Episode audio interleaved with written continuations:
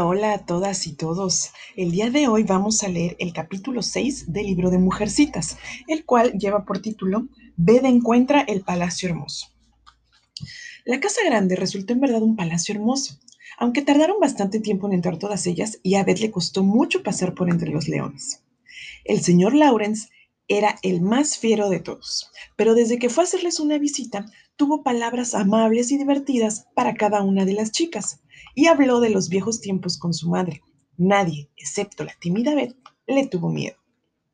El otro león, lo constituía el hecho de que, ellos no de que ellas no tuvieran dinero, y Lauri sí, pues les impedía aceptar favores que no podían devolver pero al cabo de un tiempo descubrieron que era él quien las consideraba como sus benefactoras, y todo le parecía poco para demostrar su agradecimiento por la maternal acogida de la señora March, la alegre compañía de las chicas y el consuelo que hallaba en su humilde hogar. Así que pronto arrinconaron su orgullo e intercambiaron atenciones y amabilidades, sin pararse a pensar cuál era mayor. Aquella fue una época en la que corrieron todo tipo de acontecimientos agradables porque la nueva amistad florecía sin trabas.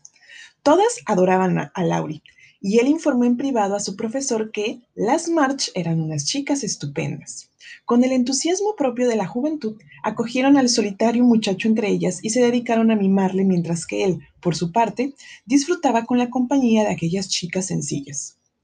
Como carecía de madre y hermanas, pronto advirtió la influencia que sobre él ejercían y sus vidas alegres y atareadas le hicieron avergonzarse de la pereza que le dominaba.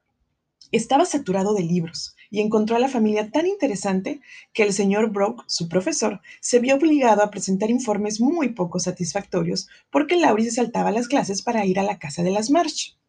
No importa, déjele que disfrute ahora de unas vacaciones y ya recuperará más tarde lo perdido, le respondió el señor Lawrence. La señora March dice que estudia demasiado y que necesita divertirse con gente de su edad y hacer ejercicio. Mucho me temo que le sobra razón y que he cuidado a este chico como si fuera una abuela. Dejémosle que haga un poco su voluntad, con tal de que sea feliz, porque, puede ocurrir, porque no puede ocurrirle nada malo en este pequeño hogar, y la señora March está haciendo por él mucho más de lo que nosotros podríamos hacer cómo se divertían. Funciones teatrales, cuadros vivos, paseos en trineo, patinar sobre el hielo, tardes tranquilas en casa de los March y de vez en cuando alguna fiesta en la casa grande. Meg podía pasear por el invernadero siempre que quisiera y rodearse de ramos de flores. Jo leer en voracidad en la biblioteca y conmocionar al señor Lawrence con sus críticas. Amy copiar cuadros y disfrutar de la belleza a placer. Y Laurie hacía los honores de la casa con mucho estilo. Solo Beth, aunque suspiraba por el piano de cola, no conseguía armarse del valor suficiente para ir a la, de la que Meg llamaba mansión de la dicha. Una vez fue con Jo, pero el señor Lawrence, que desconocía su timidez, se quedó mirándola tan fijamente, frunciendo sus, sus pobladas cejas, y le lanzó un ¿eh? tan fuerte que se puso a temblar como una hoja, según le contó a su madre y echó a correr declarando que no volvería nunca más ni siquiera por el piano. Ni ruegos ni tentaciones lograron hacerle perder el miedo hasta que el señor Lawrence, enterado de la situación por ciertos conductos misteriosos, decidió arreglar aquel asunto. Durante una de las breves visitas a casa de la señora March, se las ingenió para llevar la conversación hacia el tema de la música. Comenzó a hablar de los grandes cantantes a quienes había admirado y de los magníficos órganos que había escuchado, refiriendo tantas anécdotas interesantes que a Beth le resultó imposible quedarse mentida en su rincón y lentamente se fue aproximando fascinada. Ignorando su presencia, el señor Lauren siguió hablando de Laurie, de sus clases y de sus profesores, y de pronto, como si se le acabase de ocurrir una idea, le dijo a la señora March, el chico últimamente descuida un poco la música de lo cual me alegro porque se estaba aficionando demasiado. Pero claro, el piano se resiste de ello. ¿No le gustaría a ninguna de sus hijas venir de vez en cuando a tocarlo? Aunque solo sea para evitar que se desafine. Beth dio un paso hacia adelante apretando las manos con fuerza para no ponerse a aplaudir de alegría por aquello, porque aquello era una, una tentación irresistible y la sola idea de tocar aquel espléndido instrumento la dejaba sin aliento. Y antes de que la señora March llegase a responder, el señor Laures continuó diciendo con una extraña inclinación de cabeza y una sonrisa. Si viene alguna, no es necesario que entre a saludar ni que hable con nadie. Puede pasar siempre que quiera, porque yo generalmente me encierro en mi estudio que queda del otro lado de la casa. Lauri pasa la mayor parte del tiempo fuera, y los criados nos acercan al salón después de las nueve.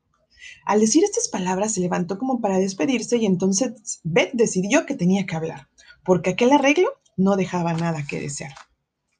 Por favor, déles mi encargo a sus hijas, pero si no hay ninguna que quiera venir, dígales que no importa. Una manita pequeña se escurrió entre las suyas, y Beth levantó la cara para mirarle llena de gratitud mientras le decía con voz tímida e ilusionada a la vez. Ya verá cómo irán, señor, ya lo verá. Tú debes ser la pianista, le dijo sin asustarla y mirándola con dulzura. Sí, señor, soy Beth. Me encanta la música e iré a tocar el piano si me asegura que nadie me oirá y no he de molestar. Añadió temiendo haber sido poco amable y temblando ante su propio atrevimiento. Puedes estar tranquila, no te irá ni un alma. La casa está vacía casi todo el día, así que puedes venir y tocar todo lo que quieras. Te estaré muy agradecido. ¡Qué bueno es usted! Beth se sonrojó al advertir su bondadosa mirada. Había perdido el miedo y apretó fuertemente la mano grande del anciano porque no encontró palabras que expresaran su agradecimiento por el maravilloso regalo que acababa de recibir. El señor Lawrence apartó con ternura el flequillo que le caía sobre la frente, se inclinó y le dio un beso murmurando con un tono de voz que muy pocas personas conocían. Tuvo una niña con los ojos como los tuyos. Dios te bendiga, hija. Buenos días, señora. Y se marchó apresuradamente. Beth dio rienda suelta a su entusiasmo con su madre y echó a correr escaleras arriba para comunicar las gloriosas noticias a su familia de muñecas inválidas porque sus hermanas no estaban en casa en aquel momento. Aquella noche durmió como nunca y a la mañana siguiente todas se le rieron porque dormida había despertado a Amy tocando el piano en su, can en su cara. Más tarde, al ver salir al señor Lawrence y a su nieto después de dos o tres intentonas, consiguió entrar en la casa grande por la puerta lateral y silenciosamente se dirigió al salón donde se encontraba su tesoro.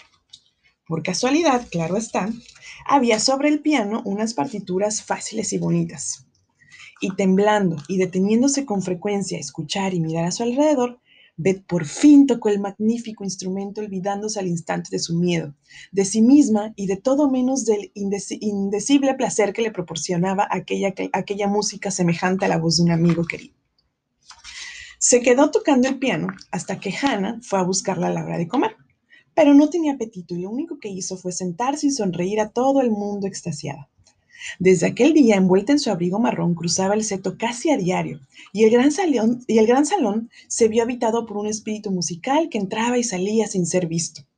Nunca llegó a saber que el señor Lawrence dejaba a menudo la puerta de su estudio abierta para escuchar las anticuadas melodías que tanto le gustaban. Nunca vio a Laurie montando guardia en la entrada para ahuyentar a los criados, ni sospechó que las partituras nuevas eran colocadas en el piano especialmente para él.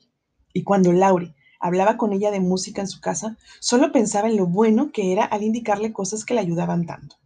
Gozaba con toda su alma ver que su deseo se había cumplido, cosa que no suele ocurrir, y acaso por sentirse tan agradecido por ello, recibió un regalo mucho mayor, aunque de todos modos se merecía los dos.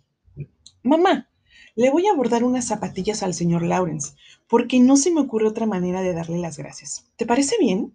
preguntó Beda a las pocas semanas de la memorable visita. Me parece una idea magnífica y le gustarán mucho. Tus hermanas te ayudarán y yo te pagaré la tela, replicó la señora March, contenta de poder complacer a Beth, que raras veces pedía algo para ella. Después de serias conversaciones con Meg y Jo, escogieron el modelo, compraron los materiales y comenzaron a bordar las zapatillas, decidiéndose por un grupo de pensamientos sobre fondo granate oscuro. Beth trabajaba a todas horas con alguna ayuda en los fragmentos más difíciles, y como bordaba deprisa, las zapatillas quedaron listas antes de que nadie se cansara de ellas. Luego escribió una notita, y por medio de Laurie, una mañana fueron depositadas en la mesa de estudio antes de que se levantara el abuelo. Pasada la excitación, Beth se dispuso a esperar los acontecimientos. Transcurrido todo el día y parte del siguiente sin que se produjera ninguna manifestación, y empezaba a pensar que había ofendido a su anciano y algo raro amigo. La tarde del segundo día salió a hacer un recado y a dar a Joana su muñeca inválida el acostumbrado paseo. Cuando regresaba a casa, vio asomadas en la ventana de la sala a tres o cuatro cabezas. Y en cuanto la divisaron, se agitaron varias manos y varias voces empezaron a gritar. Tienes carta del señor Lawrence, corre, ven a verla. Beth, te ha mandado. Empezó a gritar a mí gesticulando con increíble energía, pero no pudo decir más porque José cerró la ventana de golpe. Beth corrió muy excitada. En la puerta le esperaban sus hermanas, que la agarraron y la condujeron en triunfo a la sala mientras señalaban y gritaban a la vez. ¡Mira! ¡Mira! ¡Mira! ¡Mira! Beth palideció de ilusión y sorpresa, porque allí había un precioso piano pequeño con una carta dirigida a la señorita Elizabeth March sobre la tapa. ¿Es para mí? consiguió pronunciar agarrándose a Jo como si fuera a caerse, porque aquello resultaba demasiado para ella. Sí, es para ti, ¿No lo encuentras magnífico? ¿No crees que el señor Lawrence es el hombre más bueno del mundo? Aquí dentro de la caja está la llave. No la hemos abierto, pero nos morimos de ganas por saber qué dice, dijo Jo abrazando a su hermana y entregándole el sobre. Léela tú, yo no puedo, no sé qué pasa, es precioso. Y Beth escondió la cara en el delantal de Jo emocionada por el regalo. Jo abrió el sobre y se echó a reír porque las primeras palabras que vio eran, Señorita Elizabeth March. Distinguida señorita, Qué bien suena. Ojalá me escribieran a mí así, dijo Amy, que consideraba elegantísimo el anticuado encabezamiento. He tenido muchos pares de zapatillas en mi vida, pero ninguna me han estado tan bien como las suyas, continuó Jo. Los pensamientos son mis flores favoritas y estos me, me, recordarán siempre a la encantadora niña que me los regaló. Me gusta pagar mis deudas y espero que permitas que el anciano señor te mande una cosa que había pertenecido a la nieta que perdió. Con mis más sinceras gracias quedo de ti agradecido, quedo de ti agradecido amigo y seguro servidor, James Lawrence. Fíjate, Beth, qué honor. Laura me, me contó lo mucho que el señor Lawrence quería a su nieta y que había mandado guardar todas sus cosas. Imagínate, te ha regalado su piano. Esto te pasa por tener los ojos azules y grandes y gustarte la música, dijo Jo intentando calmar a Beth, que estaba temblando con una excitación que jamás había sentido. Mira, qué bonitos los candelabros para las velas y la seda plegada con, con una rosa en el centro. Y el atril y el taburete, todo completo, añadió Meg abriendo el instrumento y mostrando sus bellezas. Tu seguro servidor, James Lawrence. Y esto te lo escribe a ti. Se lo voy a contar a mis amigas. Les encantará, dijo Amy, impresionadísima por la carta. Pruébalo, cariño, a ver cómo suena, dijo Hannah, que siempre compartía las alegrías y las penas de la familia. Así que Beth lo probó. Todo el mundo declaró que era el piano que mejor sonaba de cuantos habían oído. Era evidente que acababa de ser afinado y restaurado, pero a pesar de que era perfecto, su mayor atractivo residía en la felicidad que, irradiaba la cara de Beth mientras tocaba sus hermosas teclas y presionaba sus brillantes pedales. No tendrás más remedio que ir a darle las gracias, dijo Jo a modo de chiste, pues no le había pasado por la cabeza el que su hermana lo hiciese. Sí, y me parece que voy a ir ahora mismo antes de que me asuste demasiado la idea. Y ante la estupefacción de toda la familia, Beth echó a andar resueltamente hacia el jardín, cruzó el seto y abrió la puerta de casa de Lawrence. Bueno, esto sí que es lo más extraño que he visto en mi vida. El piano la ha vuelto loca. Estando en sus cabales no hubiera ido jamás, que va, gritó Hannah con los ojos fijos en Beth mientras sus hermanas enmudecían ante el portento. Y aún se habrían sorprendido más si hubieran visto lo que Beth hizo luego. Es casi increíble, pero llamó a la puerta del estudio sin darse tiempo para pensarlo, y cuando una voz eh, bronca respondió, ¡Adelante! Entró, avanzó sin vacilar hacia, hacia el señor Lawrence, que estaba pasmado, y le dio la mano diciendo con un ligero temblor en la voz, He venido a darle las gracias por... Pero no pudo terminar la frase porque sus ojos la miraban con tanto cariño que olvidó por completo lo que pensaba decirle, y recordando únicamente que había perdido a su nieta, le echó dos brazos en el cuello y le dio un beso. Si el tejado de la casa hubiera volado en pedazos, el anciano no se hubiera extrañado tanto como ante el gesto de Beth, pero le gustó, le gustó muchísimo, y se emocionó de tal manera al recibir aquel beso sincero y agradecido, que toda su aspereza desapareció, y sentándola sobre sus rodillas, apoyó su arrugada mejilla contra la de la niña, sintiendo como si, tuviera, como si hubiera recobrado a su nieta. Desde aquel instante, Beth dejó de temerle y permaneció sentada charlando con él como un viejo amigo, porque el amor destierra el miedo y la gratitud acaba por vencer al orgullo. Cuando se dispuso a partir, el señor Lawrence la acompañó hasta la misma puerta de su casa. Se despidió de ella con un cordial apretón de manos y al marcharse se llevó la mano al sombrero y se alejó con aire majestuoso, caminando derecho como lo que era, un anciano apuesto y marcial. Cuando los demás vieron esta escena, Ju empezó a dar saltos de alegría. Amy casi se cayó por la ventana de puro, de puro asombrada y Meg exclamó con las manos en alto. Esto sí que es el fin del mundo.